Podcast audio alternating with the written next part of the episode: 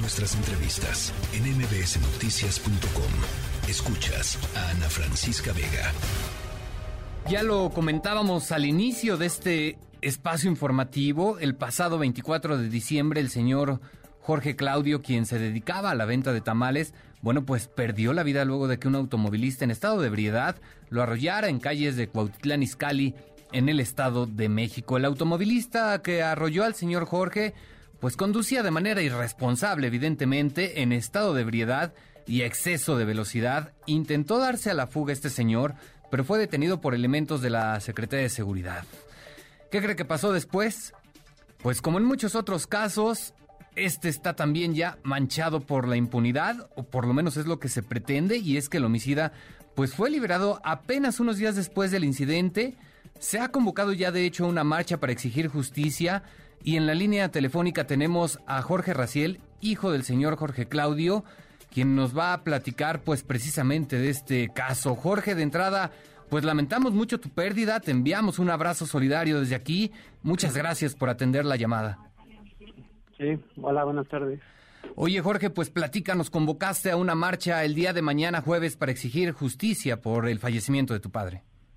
Sí, efectivamente, eh, una marcha pacífica para pues ejercer presión y, y que nos resuelvan todo del por qué, eh, a pesar de que hay este, varios eh, abogados que han dicho que no se debió haber soltado, del por qué el MP tomó esta decisión.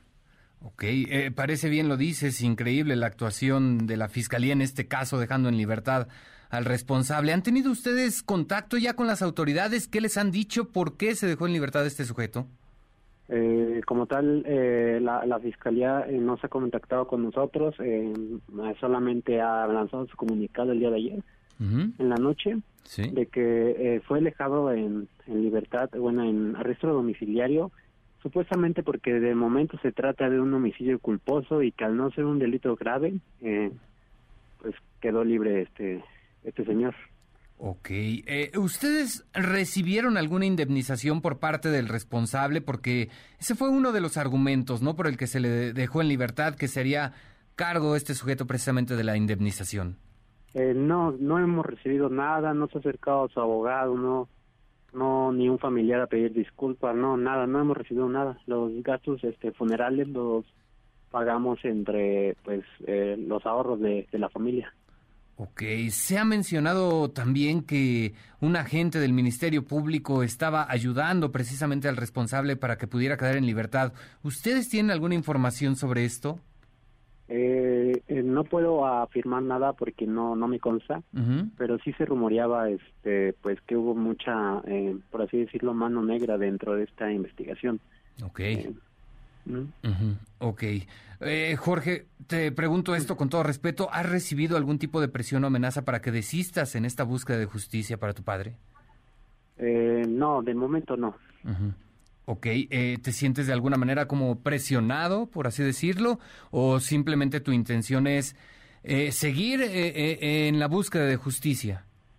voy a ser sincero, sí me siento muy presionado ahorita en estos momentos por el hecho de que Um, sí he tenido que estar eh, de aquí para allá eh, todo el día. Eh, Pues no, tampoco he tenido mucho apetito ahorita en estos momentos por el hecho de que entrevistas, este, estar organizando qué voy a hacer, qué vamos a hacer para mi papá.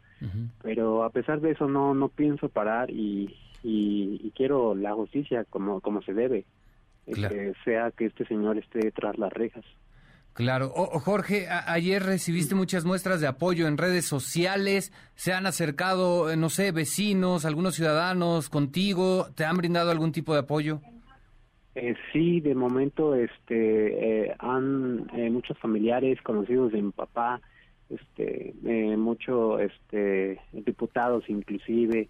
También aquí hemos recibido apoyo de algunos de policías, de, hemos recibido apoyo de todo tipo y también pues por esto mismo este se nos va a proporcionar también para para la marcha. Este sí hemos recibido mucho mucho apoyo en estos momentos difíciles lo cual pues es bueno porque eh, se suman a la causa para exigir justicia para mi papá. Qué le pides a las autoridades Jorge eh, pido a las autoridades que eh, se enclarezca todo esto porque bien nos, nos lo han dicho más de un abogado Eh, nada de esto tiene pinta de que fue eh, derecho. Eh, sí se, como le digo, sí se habla mucho de que hubo mucha influencia dentro de estas decisiones. y, bueno, hay algunos datos eh, personales que, que sabemos mi familia y yo que sí ya son como pruebas de que sí hubo algo, se está intentando atrasar todo esto para que eh, quede impune ese señor. Claro, oh, eh, sientes una intención de las autoridades para que esto quede en el olvido, este caso. Exactamente. Sí, es como un, eh, como un sabotaje. Ok, ok, muy bien. Oye, y entonces la manifestación a la que has convocado es para el día de mañana a las 12 del día. Recuérdanos cuál es el punto de encuentro y hacia dónde te diriges. El punto de encuentro sería aquí en la avenida que se encuentra eh, el Pablo Colín, en Cotitlán Iscali, eh, a, un, pues, a un lado del espejo de los lirios y eh, partiríamos de ahí a lo que son las oficinas del MP eh, para eh, ejercer un poco de presión. Ok. oye, tú eres muy joven, al final tenemos entendido, tu papá era el sustento de tu familia, ¿no? Efectivamente, este, pero al decir que era de mi sustento, sí, el negocio era de mi papá, eso pues no me puedo acreditar que era negocio mío porque al final era de mi papá, él fue el que inició todo.